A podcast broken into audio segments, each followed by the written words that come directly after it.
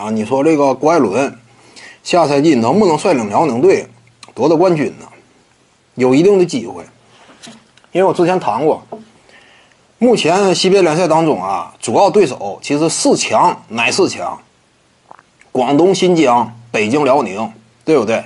这四强当中呢，广东队易建联岁数大，他差不多多大岁数了，对不对？二零二一赛季这样说开始啊，易建联各位都清楚多大岁数，对不对？就算说他是整个西边联赛职业之标杆。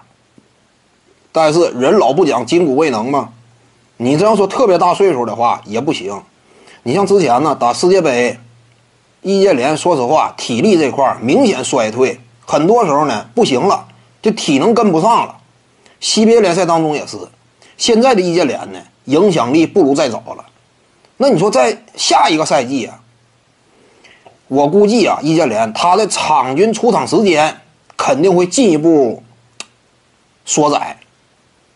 整体的场均表现呢，我差不多预计一下，应该也就是十五六分左右，差不多。有可能易建联下滑到这种层次。你说继续维持二十加十，我不是很看好。登场时间一缩窄，那你数据肯定受到影响。打到季后赛呢，你的体能、你的身体能不能支撑高强度的对抗，这个都尚有疑问。因为毕竟年纪大了。如果说易建联，他衰退明显的话，那广东队基本上呢，折了差不多三分之一的战斗力，内线这块几乎没有支撑了。这会儿双外援模式呢，双小外模式呢，恐怕就不是那么玩的转了。因为双小外、双侧翼建立在什么基础之上？建立在广东队本身有超级，呃，内线国产球员的基础上。一旦说易建联衰退严重，内线没有支点，双小外不见得说真正能够玩得转了。这是广东队现状嘛？北京队呢？林书豪率领之下肯定是不行。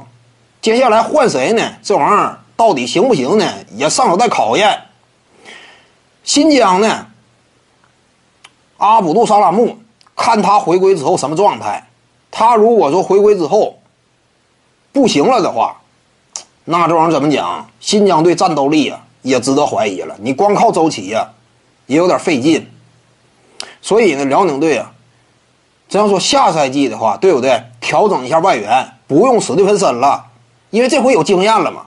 你找这种有一定传控能力的没用，最好找一个什么大量投射的，弗雷戴特这种啊，只要说能够挖来的话，那妥了。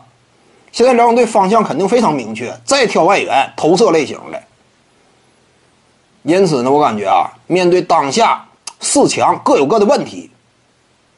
危机之中呢，辽宁队能够看到一些曙光。